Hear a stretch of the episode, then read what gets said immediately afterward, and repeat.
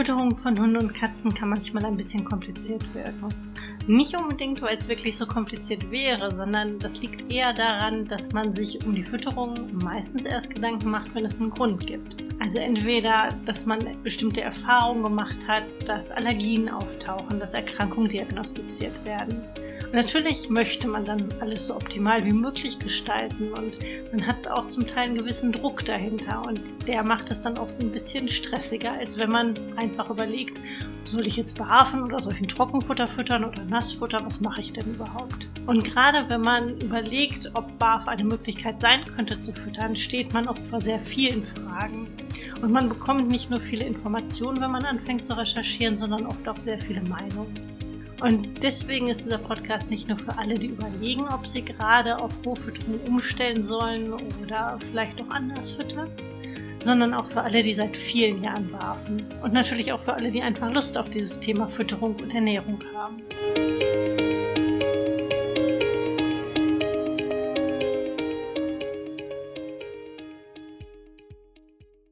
Ich bin Ute Waden, ich bin Tierheilpraktikerin und Tierernährungsberaterin für Hunde und Katzen und in dieser Podcast-Folge möchte ich euch in einen Entwicklungsprozess mitnehmen.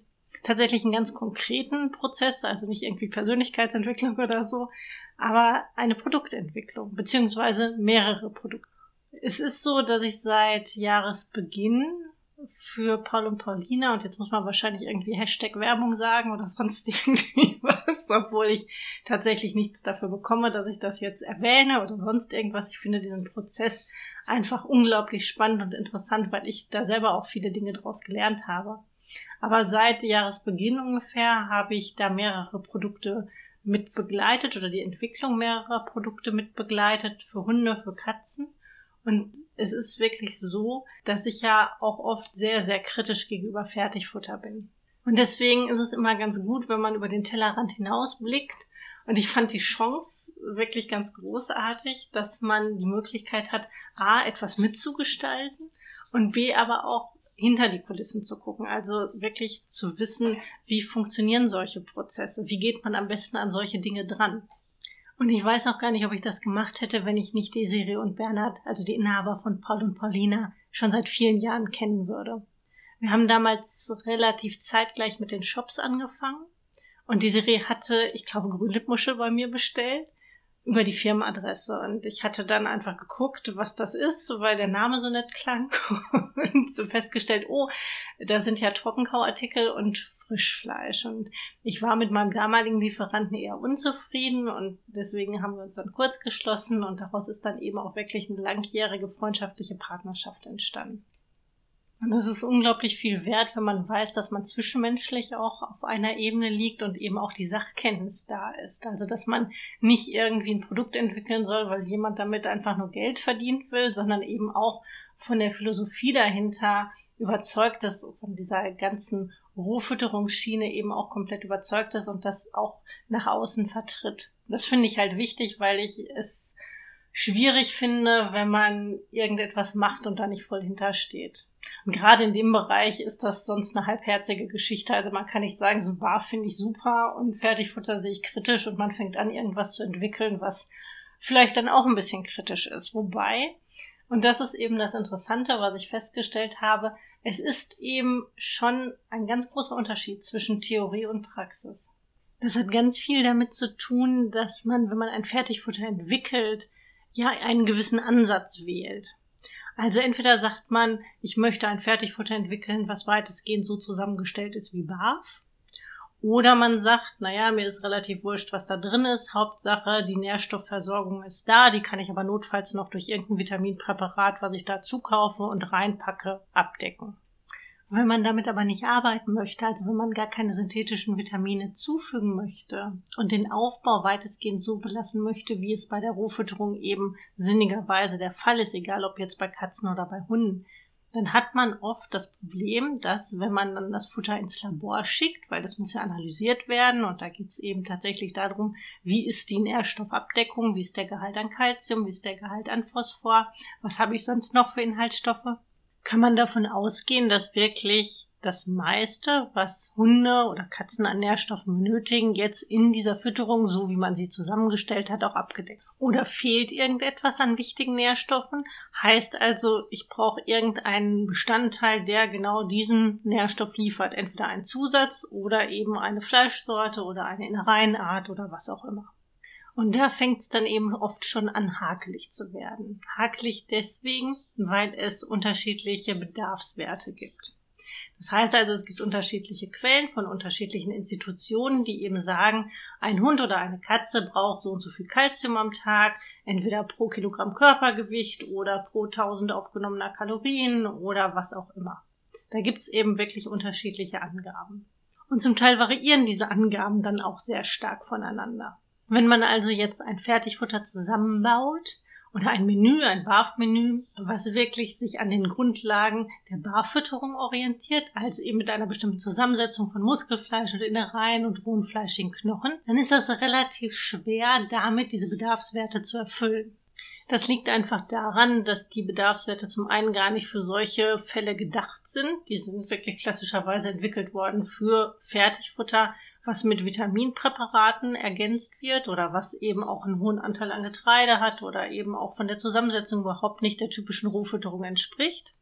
Und zum anderen daran, dass man mit Fertigfutter natürlich auch möglichst viele Hunde gleichzeitig abdecken muss. Also im Sinne von, wir haben sehr unterschiedliche Rassen, wir haben sehr unterschiedliche Größen, wir haben einen sehr unterschiedlichen Umsatz, das heißt also, wie viel Futter braucht der Hund überhaupt? Und das muss dann natürlich auch für alle so ein bisschen passen. Und deswegen ist das zum Teil relativ schwer, diese Bedarfswerte dann auf ein Futter zu stülpen, also nicht auf eine eigene Ration und die dann durchzurechnen, sondern tatsächlich ein Futter zu entwickeln, was auf Basis dieser Bedarfswerte fußt. Und dann wirklich jedem Tier gleichermaßen gerecht wird. Das ist fast nicht möglich. Deswegen ist der Ansatz beim Barfen ja auch dieses individuell zusammenstellen dass man eben wirklich bestimmte Dinge anpassen kann, dass man bestimmte Dinge, Fettgehalt der Fütterung, Bedarf an Kohlenhydraten, was auch immer, dass man das individuell an das Tier anpassen kann. Und dieses allen Tieren gleichermaßen gerecht werden und allen Rassen gleichermaßen gerecht werden, das ist bei Welpen besonders schwierig, weil es eben so unterschiedliche Wachstumsphasen gibt.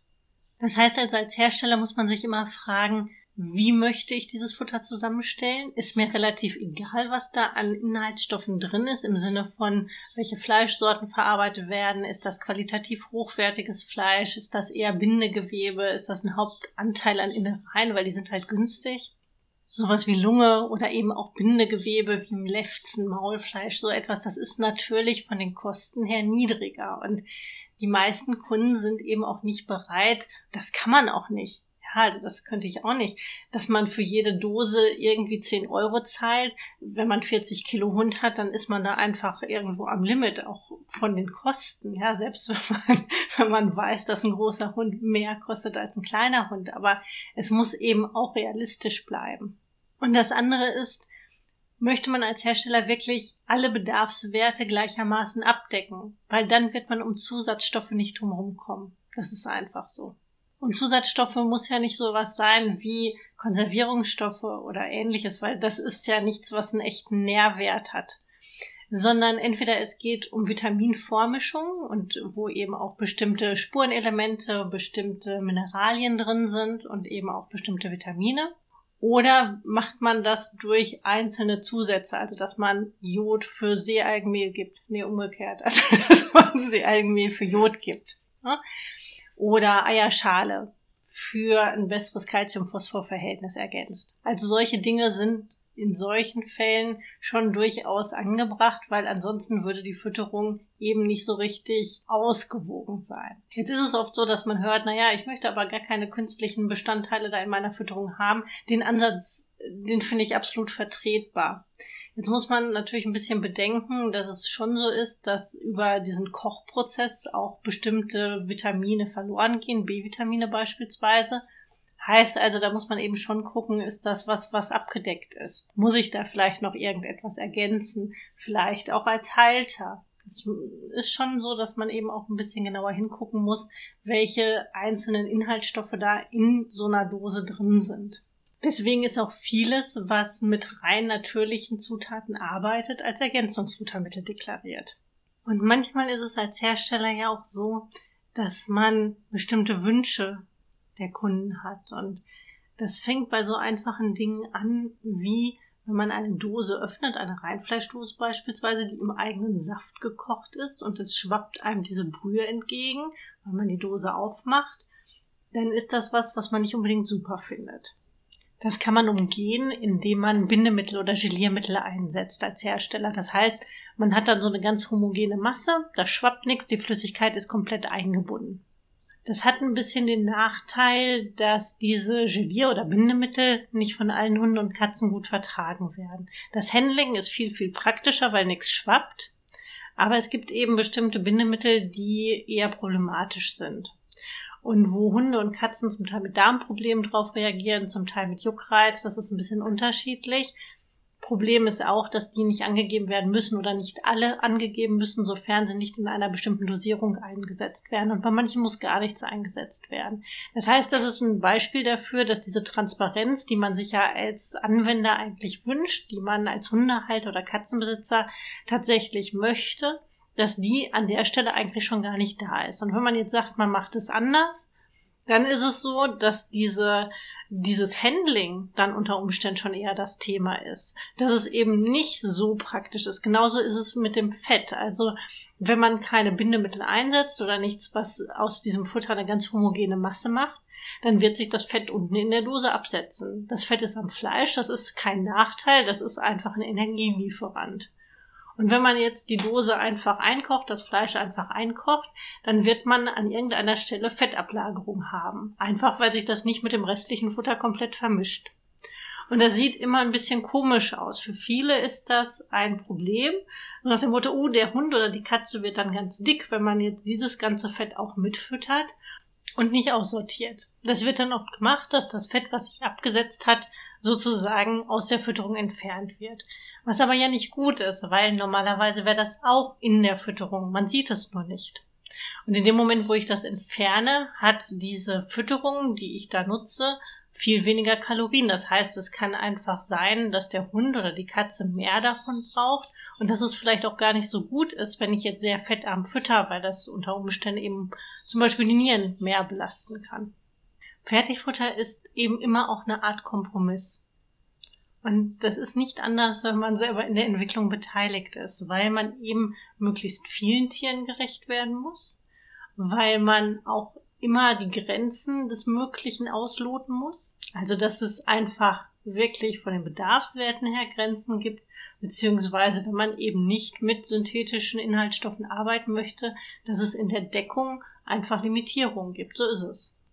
Das heißt, man muss unter Umständen als Halter tatsächlich noch mal ein bisschen Dorschlebertran dazufügen oder vielleicht Jod ergänzen oder sonst irgendetwas. Also man ist dann natürlich nicht völlig aus der Verantwortung raus, indem man wirklich ein Fertigfutter nutzt. Dafür hat man auf der anderen Seite eben auch die Sicherheit, dass im Grunde alles vollständig deklariert ist und nichts drin ist, was man vielleicht nicht weiß. Und das ist ja schon auch manchmal was, was man sich bei Futtersorten fragt.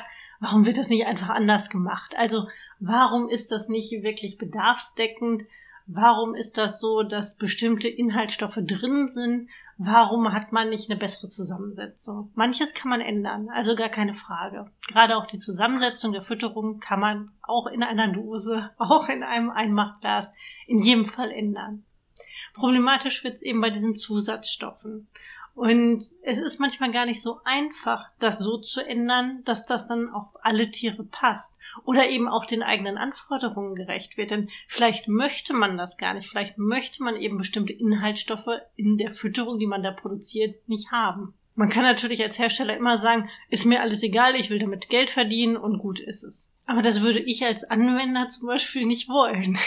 also, dass dem Hersteller, und da gibt's ja nun auch unzählige, denen das völlig wurscht ist, was da drin ist, dann hat man eben eine geschlossene Deklaration. Das heißt, man erfährt als, als äh, Käufer wirklich sehr wenig dazu, welche, ja, welche konkreten Zutaten da drin sind, welches Fleisch das ist, von welchem Tier das ist, ob da irgendwelche komischen Inhaltsstoffe in Form von Konservierungsstoffen, Aromastoffen, was auch immer drin ist, das erfährt man ja zum Teil alles gar nicht. Aber das ist genau diese Intransparenz, die man nicht möchte.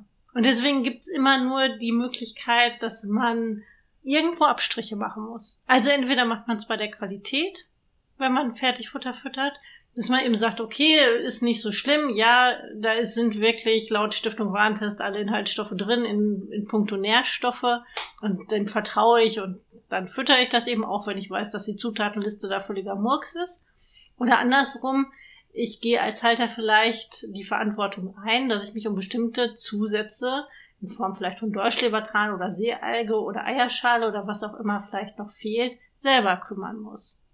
Also irgendwo hat man immer etwas, wo man sagt, das ist nicht perfekt.